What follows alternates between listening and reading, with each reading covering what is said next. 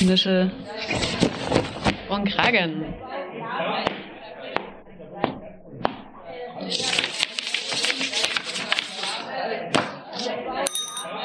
Ruhe bitte. Hier ist euer Podcast Nische und Kragen von Arbeit und Leben Sachsen. Willkommen, liebe HörerInnen. Hi. Ich bin Anna. Und ich bin Christine. Vielleicht kennt ihr uns schon von unserer Reise durch die sächsische Kommunalpolitik. In den kommenden Minuten wollen wir uns allerdings auf die Reise in die Vergangenheit begeben, auf die Spuren der friedlichen Revolution oder der deutschen Wiedervereinigung, die im Allgemeinen oft als Wende bezeichnet werden, hier insbesondere ergründen, welchen Einfluss dieser in unterschiedlichen Bildungseinrichtungen hinterlassen hat. Wir möchten darauf verweisen, dass die Aussagen Meinungen und politische Einstellungen der Interviewten widerspiegeln und nicht notwendigerweise mit jenen des Vereins Arbeit und Leben e.V. übereinstimmen. Heute sprechen wir mit dem Lehrer Uwe Preuß. Licht aus, Nische an, los geht's. Herzlich willkommen, Herr Uwe Preuß, in unserem Podcast. Vielen Dank, dass Sie sich die Zeit genommen haben. Gerne. Zuallererst würde ich Sie bitten, sich unseren HörerInnen vorzustellen. Ja, also ich bin der Uwe Preuß, Jahrgang 1958, bin seit 1983 Lehrer für Englisch und Deutsch, arbeite zurzeit an einer Leipziger Oberschule und bin aktiv tätig bei der Gewerkschaft Erziehung und Wissenschaft. Meine erste Frage würde lauten, wie haben sich Schule und der Lehrbetrieb mit der Wende verändert? Ähm, gar nicht. Also Schule funktioniert ja seit mehreren hundert Jahren immer auf die gleiche Weise. Und äh, die Schule zur Wende hat sich natürlich verändert. Wir hatten in der DDR ein Schulsystem, das durch und durch politisiert war. Und das war, gab 1989, 90 auch wirklich einen großen Befreiungsschlag, dass das endlich verschwand aus der Schule. Die Unterrichtsfächer haben sich nicht wesentlich verändert. Also es kam dann, es wird immer noch Mathe unterrichtet, immer noch Deutsch unterrichtet. Diese Veränderungen waren natürlich mehrfach. Also wir hatten in der DDR sagen wir mal, zur Wendezeit war das, waren die Kolleginnen gespalten, auch in Leute, die gesagt haben, es müssen Veränderungen her, die auch mutig genug waren, zu den Demonstrationen zu gehen. Und andere, die gesagt haben, naja, ich traue mich nicht oder ich warte lieber ab, was passiert. So, dann wissen wir alle, was passiert ist. Die Mauer fiel und es war sozusagen für alle ein großer Befreiungsschlag. Natürlich wollte, wollte keiner äh, der DDR-Lehrer und, und das ist ausnahmslos so, äh, Fahnenappell, Märsche zum 1. Mai und, und Staatsbürgerkunde wiederhaben. Also da waren sich alle relativ einig. Und dann war das, war, waren die Kolleginnen trotzdem etwas gespalten, nämlich die einen, die sagten, schmeißt nicht alles über Bord, was wir gemacht haben. Ich meine, wir, die DDR ist heute noch dafür bekannt, sehr guten naturwissenschaftlichen Unterricht zu machen. Diese, dieser polytechnische Ansatz der Schule, dass man also Praxis und Theorie verbinden wollte, äh, ist bis heute eigentlich nicht ganz vom Tisch zu weisen. Und einige Dinge werden ja auch wiedererfunden nur eben heute unter anderer Ägide. Und die anderen haben gesagt, nein, äh, wir müssen was anderes machen. Also wir brauchen eine Leistungsschule. Wir müssen also dieses gegliederte Schulsystem unbedingt haben. Natürlich zielte das in der Regel aufs Gymnasium hin und nie auf die anderen. Aber das, das war nun mal so. 1990 bis Anfang 92 war, glaube ich, die schönste Zeit, also alle Kollegen, mit denen ich später hatte, die schönste Zeit im Schulsystem überhaupt gewesen, weil jeder konnte machen, was er wollte. Und das Schöne war, jeder hat auch gemacht. Also es gab keinen, der gesagt hat, ich habe keine Zeit oder es ist mir zu lange. Wir saßen in den Schulen bis abends im Kollegium, haben diskutiert, was kann man Neues machen. Wir sind in die alten Bundesländer gefahren, haben dort festgestellt, dort wird der Unterricht auch Bus gemacht, wie bei uns. Also die kochen auch Bus mit Wasser. Aber wir haben uns natürlich vor allen Dingen verschiedene Projekte angeguckt. Wir haben geguckt, wie funktioniert eine Waldorfschule, wie funktioniert eine Montessori-Schule. Man wollte also alles machen. Und es wurden Pläne geschmiedet, Projekte gemacht. Es war wirklich die, die Aufbruchsstimmung war, war sensationell und die Leute waren wirklich heiß auf was Neues. So, die Ernüchterung kam natürlich, ich rede jetzt mal bloß vom Freistaat Sachsen, als äh, der Freistaat Sachsen beschloss, das baden-württembergische Schulgesetz zu übernehmen, inklusive der Rechtschreibfehler. Das war's dann. Das heißt, es gab dann doch ein gegliedertes Schulsystem. Von gemeinsamen längeren Lernen war nichts mehr übrig von der Idee, Polytechnik durfte man nicht mehr sagen. Man durfte dann auch plötzlich Polyklinik nicht mehr sagen. Äh, also das waren schon Sachen, die bei vielen zur Ernüchterung geführt haben. Was ich dem Freistaat Sachsen hoch anrechne, und ich rede jetzt wirklich nur für Sachsen, dass es in Sachsen keine eigenständigen Hauptschulen gibt.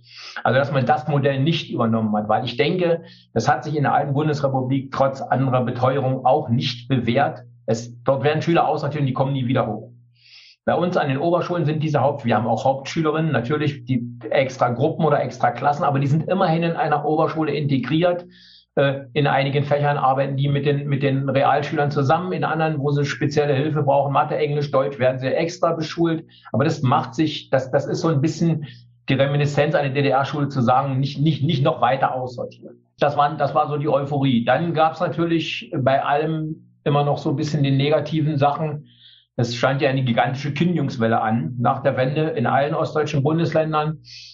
Also ich persönlich, das ist eine ganz persönliche Meinung. Ich denke, es gab Kräfte in Sachsen, die es gerne gehabt hätten, wenn alle DDR-Lehrer entlassen worden wären. Nur das ging einfach praktisch nicht, weil äh, dann hätte man keine Lehrer gehabt und so viel hat der Westen auch nie in Reserve gehabt. Wir wissen, dass auch im Westen Lehrermangel herrscht bis heute. So viel hat der Westen nicht in Reserve gehabt, dass man, dass man jetzt hätte sozusagen das auffüllen können. Und ich glaube, da, da wären, wären auch, auch die Eltern nicht mit einverstanden gewesen. Trotzdem gab es eine Kündigungswelle, also hat man so eine Art Katalog für die Kündigungen der Lehrerinnen und Lehrer entwickelt. Da stand an erster Stelle Stasi-Mitarbeit.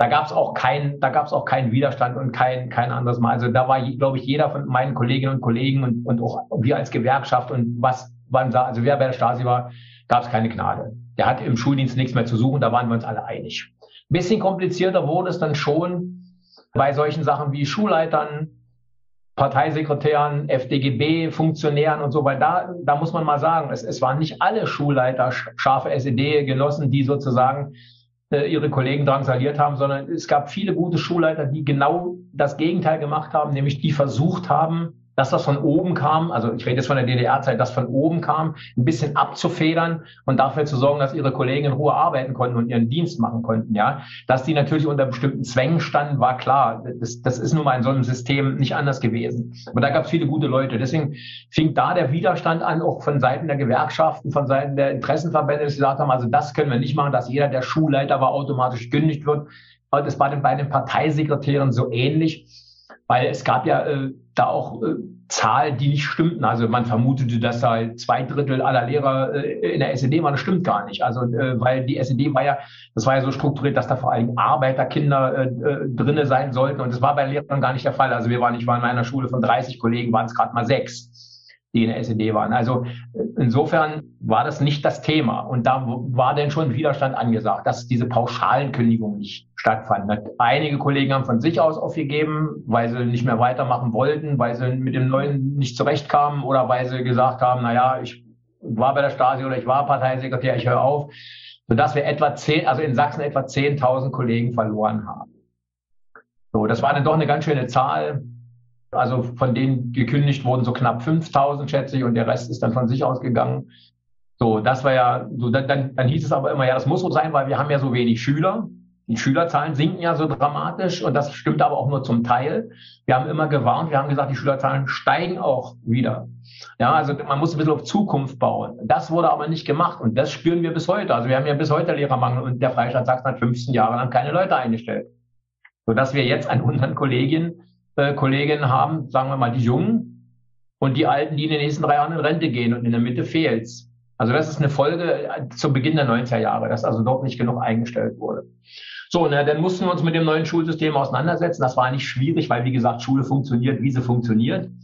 Äh, und viele Kollegen haben die Herausforderung angenommen. Es gab wenige, die den Kopf in den Sand gesteckt haben. Aber, aber manche haben dann wieder gesagt, Leute, also warum trennt ihr zum Beispiel den Hort von der Schule? Das war früher eine Einheit. Heute versuchen wir über Ganztagsangebote das wieder einzufangen. Es funktioniert aber irgendwie nicht, weil das eben getrennte Systeme sind.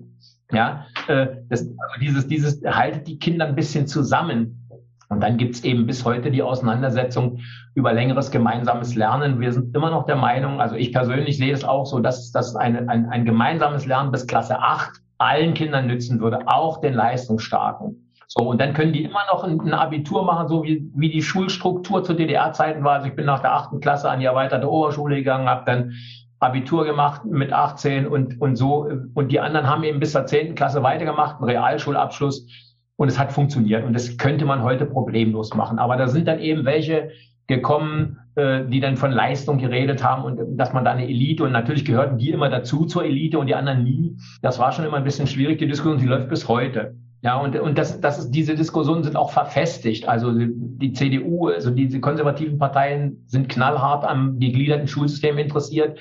Während die anderen sagen, versuch's doch wenigstens mal. Und mit langer Mühseligkeit haben wir nun wenigstens ein paar Gemeinschaftsschulen sozusagen, da ist ja ein Volksbegehren gewesen, haben wir es ein bisschen durchgekriegt. Also es entwickelt sich ja vielleicht noch was, aber es hat einfach zu lange gedauert. Ja, das im Groben, sage ich mal. Vielen Dank. Da haben Sie auch schon sehr viele Punkte, sehr viele unterschiedliche Punkte angesprochen. Sie haben gesagt, dass die Schule eben so läuft, wie sie läuft, aber gab es trotzdem irgendwelche Anpassungslehrgänge oder Schulungen für den Lehrbetrieb, die durchlaufen werden mussten? Naja, es gab ja Fächer, die nicht mehr stattfanden, Staatsbürgerkunde zum Beispiel. Und dort äh, hat man natürlich mit den Kollegen, die, die waren ja auch auf der Abschlussliste, aber das haben wir dann auch verhindern können, indem wir gesagt haben, also wer Lehrer ist, der kann ja möglicherweise auch ein Art verwandtes Fach unterrichten, äh, wie sich Geschichte oder irgendwie sowas. Die meisten Kollegen hatten ja noch ein zweites Fach, Deutsch oder, oder, oder Geschichte oder so. Äh, das hat vielen geholfen. Einige haben dann, sind dann in den Bereich von, von Hauswirtschaft gegangen oder so. Ja, natürlich mussten, also Inhalte umgelernt wurden vor allen Dingen in, in Fächern wie Geschichte dann kam ja das neue Fach Gemeinschaftskunde hinzu sozusagen. Da, da musste, musste neu nachgedacht werden. Der Lesekanon in Deutsch hat sich geändert und natürlich äh, sind, sind wir immer da bestrebt gewesen, auch neue Methoden. Ja, die DDR war, war, war schon zugegebenermaßen eine Frontalunterrichtsschule, ja. Von Digitalisierung war ja damals, wurde ja da noch nicht mal geträumt. Das war eine, war eine äh, Frontalunterrichtsschule und da musste, wollte man natürlich, wollten alle auch ein bisschen raus, so. Ja, aber wir haben dann auch festgestellt, dass, dass vieles, was da, was da aus dem Westen so klangvoll äh, angekündigt war, eben auch bloß normales äh, Zeug war, sage ich mal jetzt umgangssprachlich, äh, was es auch nicht gebracht hat. Also wir haben uns alle bemüht, ein bisschen neu anzufangen und das alles ein bisschen aufzupeppen. Es gab neue Lehrmaterialien, aber Unterrichtsmaterial, Unterrichtslehrbücher, aber das war, sind für die Fachlehrer kein Problem gewesen. Und manche mussten dann eben, sagen wir gerade in den gesellschaftswissenschaftlichen Fächern, mussten sich dann eben ein bisschen mehr anstrengen, um, um nochmal auf die Schulbank zu gehen. Aber das haben, das haben die Kollegen klag, klaglos gemacht, weil sie natürlich auch gesehen haben, es kommt was bei raus. Und letztendlich äh, haben ja die Gewerkschaften auch äh, für Tarifverhandlungen gesorgt, dass auch sozusagen es finanziell den Kollegen dann irgendwann besser ging nach einem Jammertal. Wir mussten ja, weil der Freistaat behauptet hat, wir immer noch zu viele Lehrer hätten, mussten wir ja Teilzeitverträge für die Kolleginnen äh, machen. Wir haben dort, manche Kollegen mussten dort bis zu sechs Jahren auf relativ viel Geld verzichten. Heute wird uns das als Zwangsteilzeit angehängt.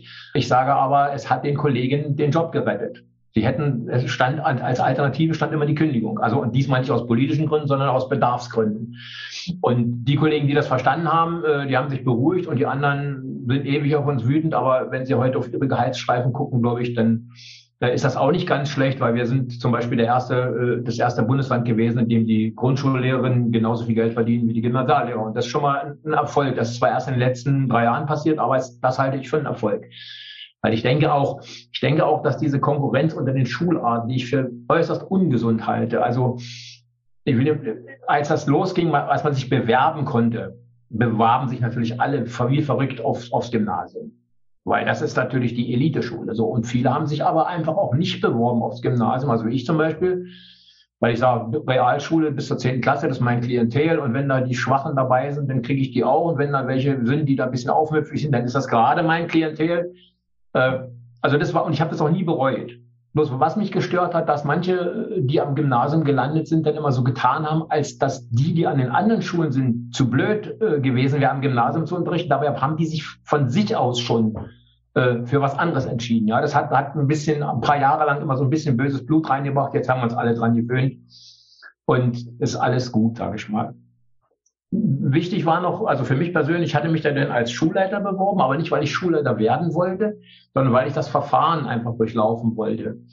Und dann habe ich auch alle nötigen Punkte bekommen, die ich dazu brauchte und hätte eine Schule übernehmen können. Und dann hat ein Vertreter des äh, Leipziger Schulamtes mit einem Stift ein rotes B hinter meinen Namen gemacht. Und dann war das erledigt, weil das äh, hieß politisch belastet, weil ich war zu DDR-Zeiten zwei Jahre stellvertretender Schulleiter. So einfach war das mit der Karriere. So. Auch das habe ich nicht bereut, weil ich wollte eigentlich gar kein Schulleiter werden. Aber das, das hat mir eben gezeigt, das hat mir aber eben gezeigt, äh, wie das ist. Und ich sage mal, dieses, das hat sehr, sehr lange einen bösen Beigeschmack gehabt, weil, weil ich immer den Eindruck hatte, dass man uns als die letzten äh, Verfechter des alten Systems bezeichnet hat. Das war wirklich lange Zeit böswillig. Also wir hatten den Kultusminister, der hat weil er mit den Tarifforderungen nicht einverstanden war, denn unsere Gehälter in der Zeitung veröffentlicht, um, um die Bevölkerung gegen uns aufzubringen. Also lauter solche Faxen mussten wir erleben. Und wenn wir auf die Verbeamtung im Freistaat Sachsen gucken, das ist, das ist sozusagen der letzte Tritt, den man uns versetzt hat. Ich sage das ganz offen, weil ich das so sehe.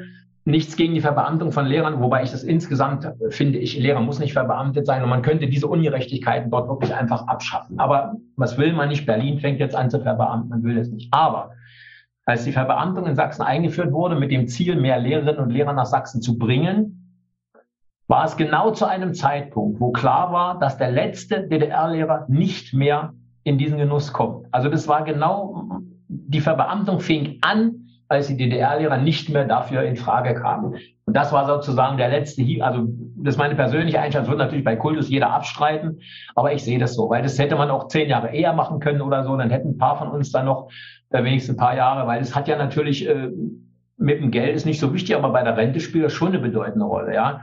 Aber das war genau der Punkt, und da habe ich gesagt, so, das war jetzt der letzte Tritt, nun können sie nicht mehr.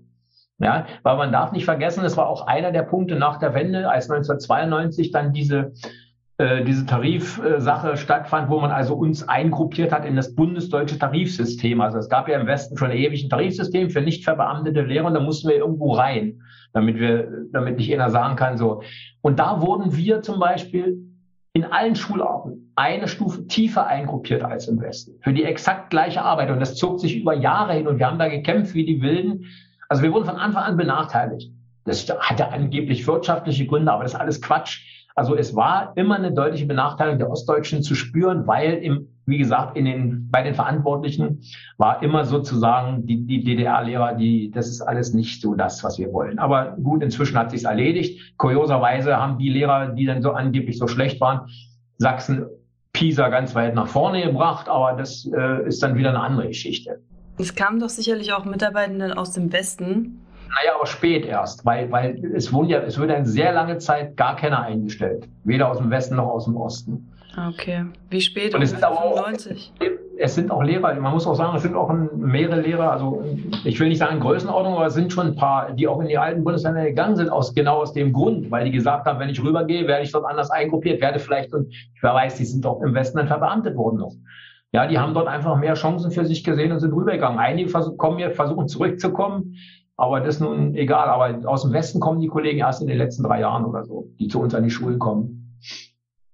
Also ich habe zum Beispiel eine Kollegin bekommen, die macht ihre Arbeit wie wir alles, ist kein Problem, außer dass sie mir erklärt hat, im Westen hätte sie gelernt, in der DDR wäre Weihnachten verboten gewesen. So, da sind dann die alten Vorurteile wieder da. Aber nee, aber das funktioniert, das ist kein Thema. Das muss auch so sein, glaube ich. Der Austausch muss, muss, das muss funktionieren, weil irgendwann wollen wir ja mal in Deutschland werden. Aber da haben wir noch zu tun ein bisschen. Mm, haben sich die Hierarchien im Schulwesen geändert? Die Hierarchien haben sich im Wesentlichen nicht geändert, außer dass äh, das Schulamt immer recht hat. Das war früher aber auch schon so. Das war früher auch schon so. Nö, wir haben, wir haben ja diese fünf LASUB, also Landesamt für Schule und Bildung, Standorte in, in, in Bautzen, Zwickau, Chemnitz, Dresden und Leipzig. Und dann kommt schon die Schulleitung. Also, und oben drüber steht das Kultusministerium. Nee, das hat sich nicht verändert. Mm, die Gründe, die Sie aufgezählt haben, oder die Ungerechtigkeiten, die Sie erwähnt haben, sind das Gründe gewesen, warum Sie in die GEW gegangen sind? Auch.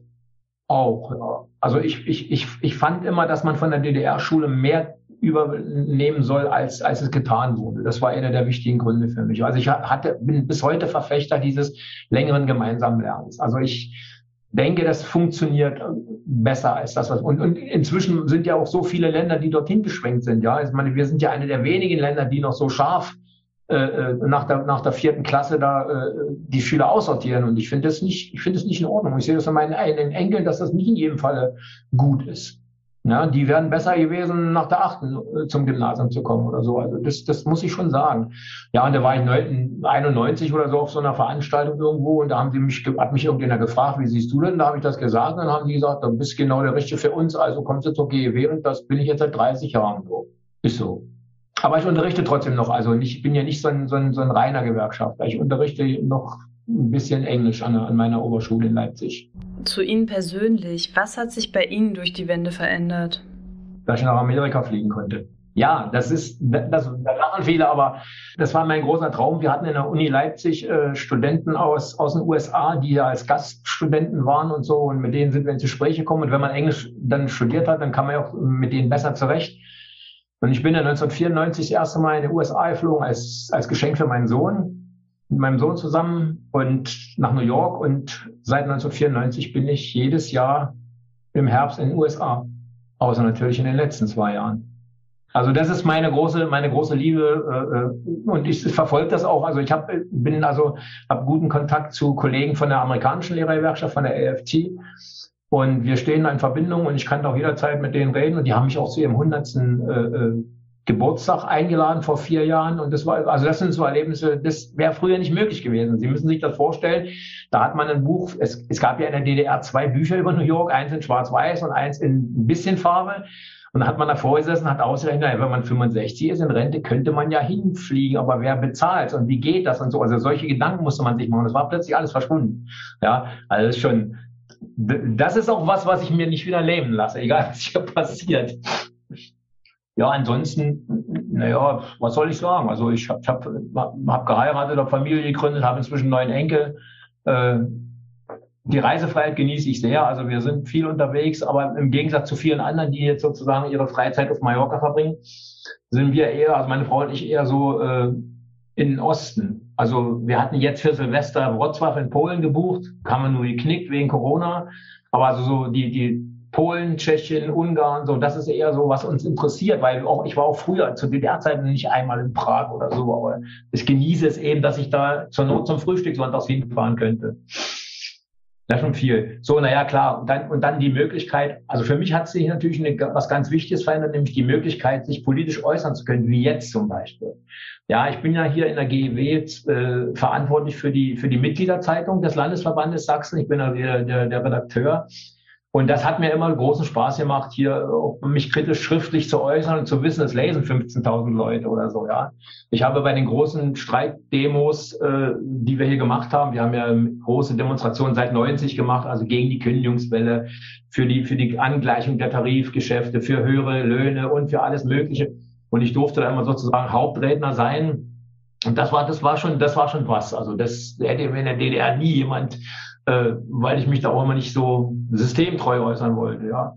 Also das, das genieße ich schon, dass man sich frei äußern kann. Mache mir allerdings auch Sorgen zur Zeit, was hier los ist in Sachsen. Also was, was, was mit der Meinungsfreiheit hier gemacht wird. Also was da letzte Woche mit der Frau Köpping passiert ist, das hat mich schon tief entsetzt. Also ich finde, das geht deutlich zu weit.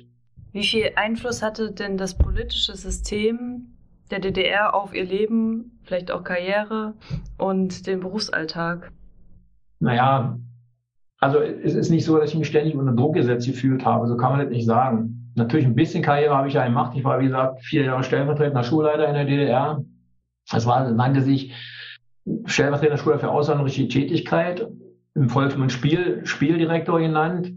Also ich war verantwortlich für so, wenn Nachmittagsveranstaltungen gemacht werden sollten, für, für, weiß ich, für Arbeitsgemeinschaften. Was ich übrigens bis heute, das ist auch eine Sache, die ich heute vermisse. Also ich, ich stelle fest, dass die Schülerinnen und Schüler sich für nichts mehr interessieren, außer für ihr Telefon.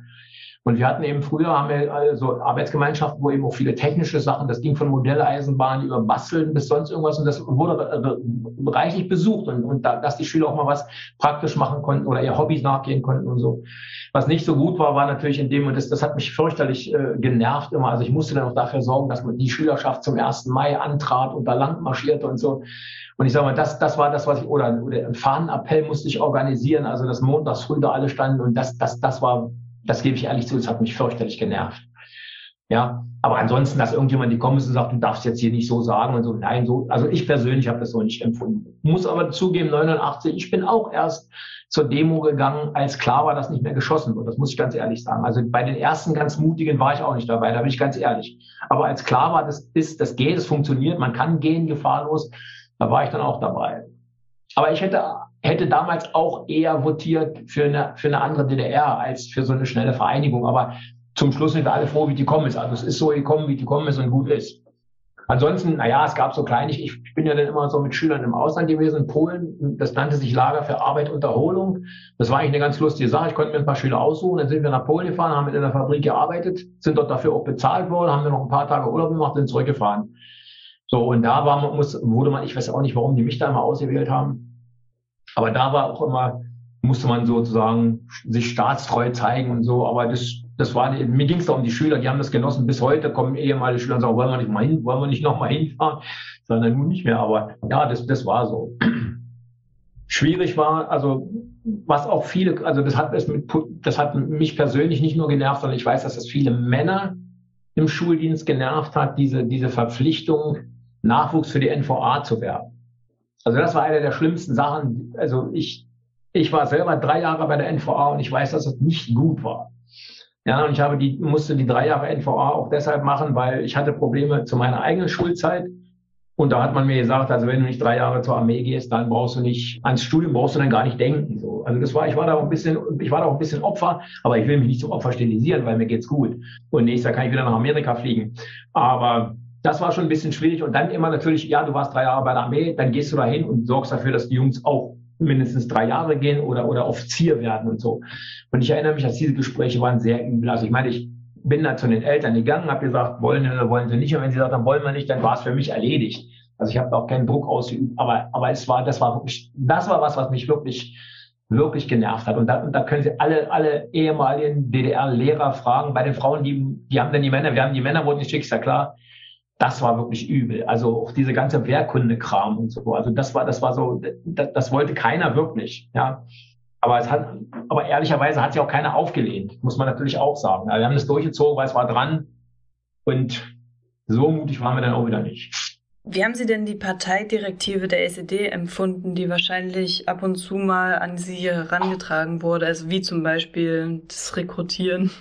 Naja, ich, ich habe diese Direktiven nie gelesen. Ich habe vor kurzem beim Ausräumen äh, die Protokolle des Pädagogischen Kongresses von Margaret Honecker gefunden. Ich habe selber auch nicht gelesen im Nachhinein. Ich konnte mit diesen Parteidirektiven nichts anfangen, weil es war ja so, wenn, wenn man Schulleitung war, dann wurde man einmal im Jahr, so kurz bevor, die, bevor das Schuljahr startete, wurde man dann zusammengetrommelt. Äh, und dann hat einer da was erzählt, so wie die Lage ist und wie der Sozialismus siegen wird und so. Und, und das haben wir uns angehört und war es gut. So. Wie gesagt, in der Realität, der Umsetzung, äh, das war, das war, hat eben an vielen Stellen genervt. Gerade das mit den, mit den Offiziers, mit den Offizierswerbungen und so, das hat wirklich genervt. Ja, viele haben es, also es gab auch welche, die das abgelehnt haben. Ich, da gab es dann auch immer Ärger, aber ich, ja, das, das war wirklich blöd. Aber ich will auch, muss glaube ich ehrlicherweise sagen, es ist keiner Offizier geworden, weil ich ihn dazu gedrängt habe. Also ich glaube, das war, ich, ich glaube, ich habe keinen einzigen geworben, weiß ich nicht. Aber das war wirklich schwierig. Das war wirklich schwierig. Ja, auch diese ganzen, also wenn denn irgendwas war, heraus zum neunten Parteitag und solche Initiativen, ja, das, das, das haben wir auch alle bloß als, das wurde abgehakt. Also da hat irgendjemand was erzählt, wie wichtig das alles ist, und dann haben wir unseren Unterricht weitergemacht, unsere Arbeit weitergemacht, da war es gut. Also ich glaube, da ist auch an Schulen, äh, da, da, da wird das heute nachträglich überbewertet. Also die, die, die Lehrer haben ihren Unterricht gemacht, ein paar waren wild dabei, aber, aber nee, das sehe ich nicht so. Also, weil manche interpretieren es ja noch so, dass, also es gibt ja so Schulmuseen, wo dann mal gesagt wird, oh, nein, nein, nein, nein. Also bei mir musste auch die nationale nicht gesungen werden früher und so. Also das, das wird von einigen auch ein bisschen hochgeputscht. Schwierig war dieser ganze militärische Teil, der auf die Schule einschlug, also diese Offiziersbewerberei, dann dieser Wehrkundeunterricht, dann dieses Wehrlager. Also die Schüler mussten ja einmal im Jahr in, ihrem, in ihrer Schulzeit in so ein Wehrlager, die Jungs in, in so ein ZV nannte sich Zivilverteidigungslager und die Mädels extra, wo sie denn so, die Mädels wurden dann so in Erster Hilfe und so unterrichtet und die Jungs dann auch wirklich an Waffen. Das war natürlich alles großer Mist, sage ich mal. Aber das war eben Staatsdoktrin, der Friede muss bewaffnet sein und dieser ganze Zirkus. Also das war, das war, das war nicht wirklich gut und ich glaube auch nicht, dass das irgendeiner mit Begeisterung gemacht hat. Staatsbürgerkunde, naja, Staatsbürgerkunde. Heute gibt es manchmal den, äh, ich höre manchmal den Witz, dass manche sagen, ja, ey, was uns in Staatsbürgerkunde über den Westen erzählt haben, war eigentlich richtig, aber das darf man ja auch nicht sagen. Also das, das, das war schwierig. Ja, solange, solange der Staatsbürgerkunderecht so gemacht wurde, wie er gemacht werden sollte, wurde eben die DDR hochgelobt und, und wir sind die Größten und so. Und wir wissen heute, wir waren weit weg von die Größten zu sein. Ja. Aber auch das, ich sag mal, auch die Staatsbürgerkundelehrer haben sich die Direktiven nicht verinnerlicht. Das war einmal im Jahr, wurde das breit gestreut. Dann haben alle gesagt, na gut, jetzt haben wir gehört und weiter. Ist so. Hat sich das Berufsbild der Lehrkraft in der DDR im Vergleich zu heute verändert? Also ich denke, dass der Lehrer in der DDR mehr gewertschätzt wurde als heute. Also ich denke das schon. Ich denke das schon. Ich denke, dass man sagt ja immer früher im Dorf, der Bürgermeister, der Pfarrer und der Lehrer waren die wichtigsten Leute. So, da gab es ja diesen Spruch. Aber ich glaube schon. Also ich glaube schon, dass, dass, dass der Lehrerberuf in der DDR mehr wertschätzt wurde. Es gab nicht nur zufällig, es gab ja einen Tag des Lehrers in der DDR am 12. Juni. Es gab einen Tag des Lehrers. Und da wurde ob das, das war pro forma, ja, aber immerhin, und da brachten schon Schüler Blumen mit ins, ins Lehrer, also zu den Lehrern, also oder kleine Geschenke oder die Eltern bedanken sich an das, glaube ich schon. Natürlich gab es auch Auseinandersetzungen mit Eltern, wenn es gerade um solche politischen Fragen ging, da waren die Eltern auch nicht immer einfach und da gab es Streit. Aber im Wesentlichen, sage ich mal, wenn man Lehrer war, da war man was so. Das hat sich, das hat sich das könnte jetzt wieder so sein, weil man merkt, also gerade wenn Schulen zu sind, dann merkt man plötzlich, wie wichtig es ist, dass die Kinder irgendwo hingehen können, wo sie was lernen. Jetzt habe ich so das Gefühl, kommt ein bisschen Wertschätzung auch für Erzieherinnen oder so, auch weil es auch eine Zeit lang nicht viel wert war. Aber so nach der Wende, als die, das war ja eine schwierige Zeit, als wir dann für, für ein paar äh, Euro mehr gestreikt haben oder für ein paar Mark mehr. Und da gab es noch fünf Millionen Arbeitslose im Osten, da haben die so ihr spinnt wohl, äh, guck mal, guck mal auf unsere Gehaltszettel und auf eure Gehaltszettel. Also da war es sogar richtig, da war, wurde sogar richtig Front gegen die Lehrer gemacht. Und als unser Kultusminister noch unsere Gehälter veröffentlicht hat, da war es dann richtig aus. Also da gab es eine Zeit, wo es, wo es wirklich nicht, nicht gut war. Aber inzwischen, glaube ich, ist, ist das gut. Also ich kenne viele Schulen, die wirklich gut mit den Eltern zusammenarbeiten. Wir als Gewerkschaft arbeiten gut mit Landeselternrat zusammen. Gerade jetzt in der Situation ist es auch wichtig. Und, und hier merkt man schon, dass, dass also, dass die Eltern gerade schon wollen, dass wir uns um ihre Kinder kümmern, also weil da ja unheimlich viel dranhängt. Und wir wissen ja auch in dieser jetzigen Situation, es geht ja nicht um, ob, ob die da Wissensverlust haben, darum geht es ja gar nicht. Sondern es geht darum, wenn die alleine zu Hause hocken, dass das das eigentliche Problem ist, dass diese emotional, dieser, dieser Frust, den die schieben zu Hause, das ist das eigentliche Problem. Nicht, dass die da das, das Thema Gänseblümchen verpassen oder so, das holen die wieder raus, das ist überhaupt nicht das Thema. So, also das, und, und ich glaube, dass im Moment baut sich das wieder auf, so. Spielte der Beruf Lehrer eine besondere Rolle in der Ideologie der DDR und hat sich das vielleicht auch ein Stück weit, also sicherlich hat sich es auch verändert, auf welche Weise?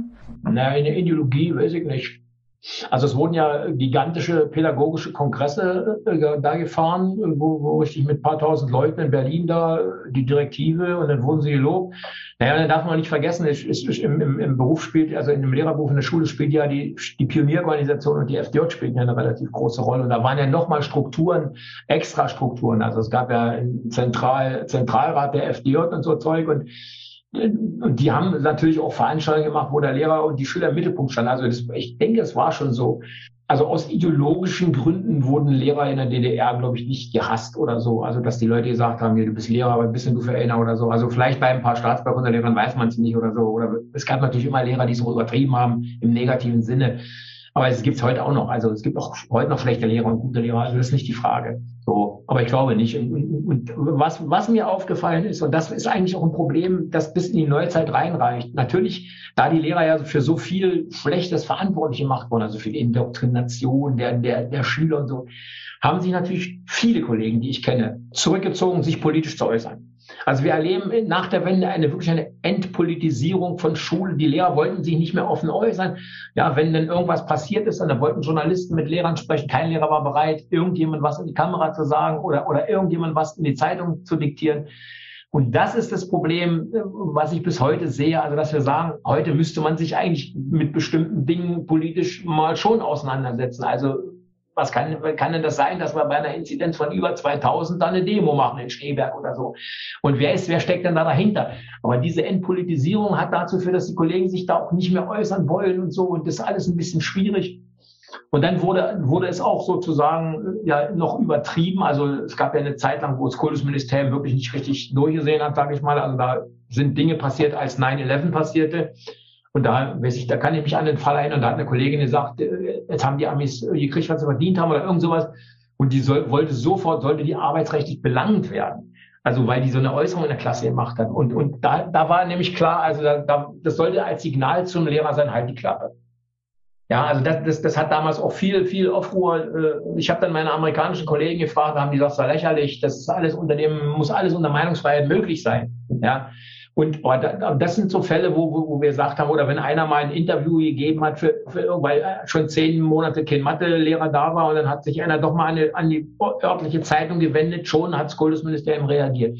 Das war immer so ein Signal, seid lieber ruhig und lasst es so. Und das finde ich schade, weil ich finde, heute mehr denn je ist diese Auseinandersetzung auch in den Klassenzimmern nötig. Ich muss mit meiner zehnten Klasse auch darüber reden können, was hier passiert. Offen und ehrlich. So. Und das tue ich auch. Also da, da, da sind meine Schüler manchmal überrascht, weil manche sagen, Herr Preuß, Sie sind der Einzige, der mit uns redet. Ich sage, naja, der Einzige wahrscheinlich nicht. Aber da muss klar sein, dass das in einem geschlossenen Raum stattfindet, dass das nirgends rausgeht, diese Meinung. Aber man muss den Schüler auch mal sagen lassen, was er denkt, äh, ohne dass er dafür Nachteile hat. Also ich finde, und das ist, das ist, ist jetzt wieder da. Also ich glaube nicht, dass es jetzt Kollegen gibt, die da sind. Aber es gab eine Zeit, wo diese Entpolitisierung wirklich, fand ich, schwierig war. Also weil es gibt keine unpolitische Schule, das geht nicht. Weil wenn eine Schule Spiegelbild der Gesellschaft ist, dann muss man sich da auch politisch äußern dürfen.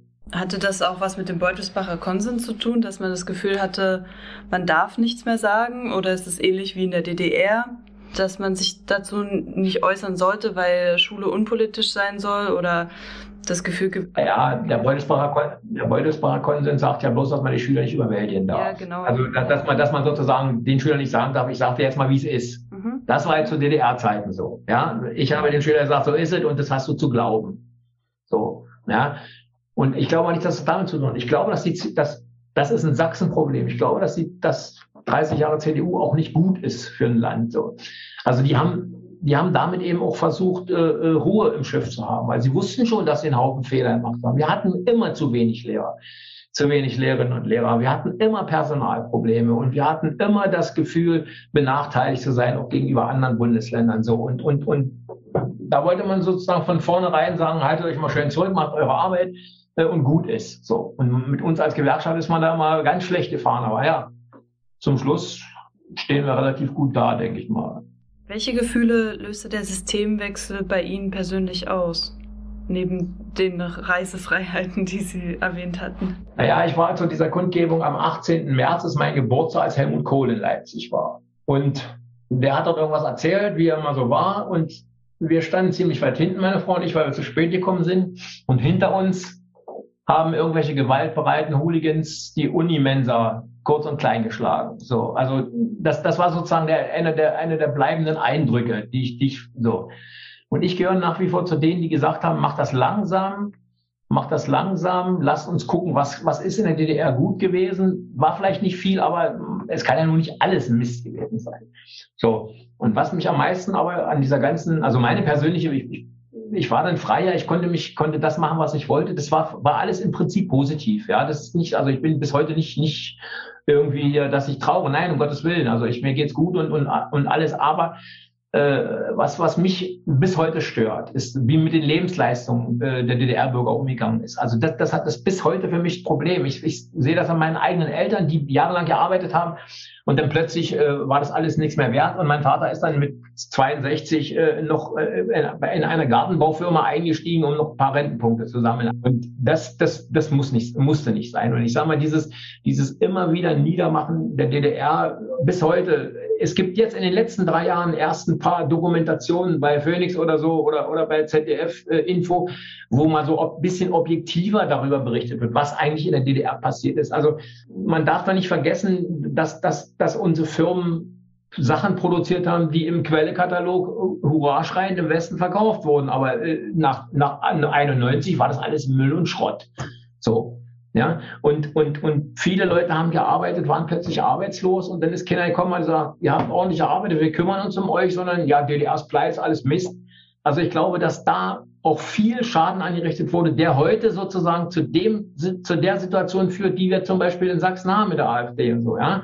Die äh, gerieren sich jetzt als sozusagen der Retter äh, der Ossis sozusagen, was sie ja nicht sind. Aber das, das ist was, was, was damals, dass diese Lebensleistung der einzelnen Leute so niedergemacht wurde, nicht anerkannt wurde. Und bis heute, wir haben keinen Unirektor im Osten, der aus dem Osten stammt.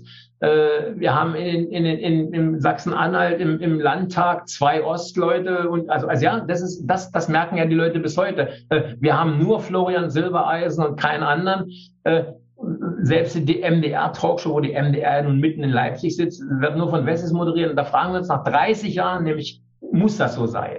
Und das ist, das ist eben eine Sache, sage ich mal, das, das, hat, das, das bewegt mich bis heute. So, und die Tatsache, äh, dass uns ja nichts gehört. Also ich sage mal, weil immer alle sagen, ja, der Ost-West-Konflikt ist ja nur vorbei. Ist er ja nicht, denn äh, ich fürchte, die Gründerzeithäuser in Leipzig werden vererbt an Münchner Kinder und nicht an Leipzig. Also das, das auch das, also das sind so Sachen, die mich bewegen, dass die DDR so kaputt gemacht wurde, wie man es denn nicht hätte machen müssen. Für mich persönlich ist es nur positiv und bergauf gegangen. Meine letzte Frage würde lauten, wie frei fühlen Sie sich heute? Ich fühle mich frei. Also ich, ich habe auch, ich erlebe auch keine Einschränkung meiner Freiheit. Also mal abgesehen von der jetzigen Situation, aber selbst da fühle ich mich nicht eingeschränkt, ist ja Quatsch. Also ich bin bis jetzt, also wenn ich nicht verreisen kann, angesichts von 100.000 Toten ist das nicht schlimm. Aber ansonsten, ich kann meine Meinung frei äußern. Wie gesagt, ich habe ja hier mein Medium, wo ich, äh, wo ich manchmal auch gar, ganz schön hart zuschlage und äh, ich bin da noch nie, da kommt mal ein Shitstorm so, aber das gehört dazu. Ja, also da kommen dann mal ein paar E-Mails von Nicht-Freunden, aber das gehört dazu. Aber so, ich sag mal, ich habe eine Familie, wir machen, wir tun und machen, was wir wollen und äh, ich glaube nicht, dass es da Einschränkungen gibt wir sind schon eine freie Gesellschaft. So, denke ich mal. Ja. Ja, da bedanke ich mich recht herzlich. Haben Sie noch etwas zu sagen, was wir vielleicht jetzt nicht angesprochen haben durch den Leitfaden, was Sie gerne loswerden möchten, was das Thema betrifft? Also ich wünsche mir in einigen Bereichen schon ein bisschen Umdenken, äh, was Schule betrifft. Also diese Digitalisierung, das mag ja alles schön und gut sein. Aber äh, man kann in, in eine Schule, die tausend Jahre analog funktioniert hat, äh, nicht in ein Jahr digitalisieren. Also man muss, man muss da anders rangehen. Äh, bloß weil wir jetzt alle ein iPad haben oder so, ist noch lange kein vernünftiger digitaler Unterricht in Sicht. Also das, das muss man, muss man sich erarbeiten. Und es ist jetzt alles durch die Corona-Krise zwar in Gang gekommen, aber es geht zu schnell. Also viele Kollegen sind da überfordert und es ist nicht, nicht ihre Schuld, weil sie zu blöd sind, sondern weil, weil, weil da noch keine Konzepte da sind. Also wir reden ja bis jetzt immer nur über Geld und über Technik. Wir reden ja nicht über Inhalte. Ja, und das, das, das wünsche ich mir, dass wir da mehr Zeit kriegen. Die aktuelle Situation ist natürlich ein bisschen doof, aber, aber dass wir ein bisschen mehr Zeit kriegen, uns damit zu befassen, dass wir da auch Expertise kriegen von, von, von der Uni, von Universitäten oder so, die sagen, okay, so könnte man digitalen Unterricht machen, weil es ist ja von Fach zu Fach völlig verschieden. Der Mathelehrer hat es da wahrscheinlich einfacher. Meine Frau ist Mathelehrerin, die hat da schon, die haben da so Grafikprogramme und so, da können die online schon viel machen. Äh, aber beim Deutschlehrer oder beim Englischlehrer ist es eben schwierig, weil es ja ein kommunikatives Fach, ein Sprachfach. Ja. Wenn ich da 20 Mann auf dem Monitor habe, das ist auch nicht so hilfreich. Also da, da wünsche ich mir mehr. Und dann wünsche ich, dass wir, dass wir alle nochmal drüber nachdenken, ob wir Schüler nicht doch länger gemeinsam lernen lassen können. Also das, das ist mein, mein großer Wunsch. Ich denke, es wird kommen irgendwann, aber ist ein langer Weg und ein harter Weg. Aber wir kämpfen da weiter. Halte ich auch auf jeden Fall für eine sinnvolle Sache. Vielen herzlichen Dank. Viel Erfolg bei Ihrer Arbeit in der GEW. Ja. Vielen Dank. An dieser Stelle wollen wir uns herzlich von euch verabschieden und uns noch einmal bei unseren interviewten Personen bedanken. Es gibt noch jede Menge andere Interviews mit Nische und Kragen. Hört gern rein.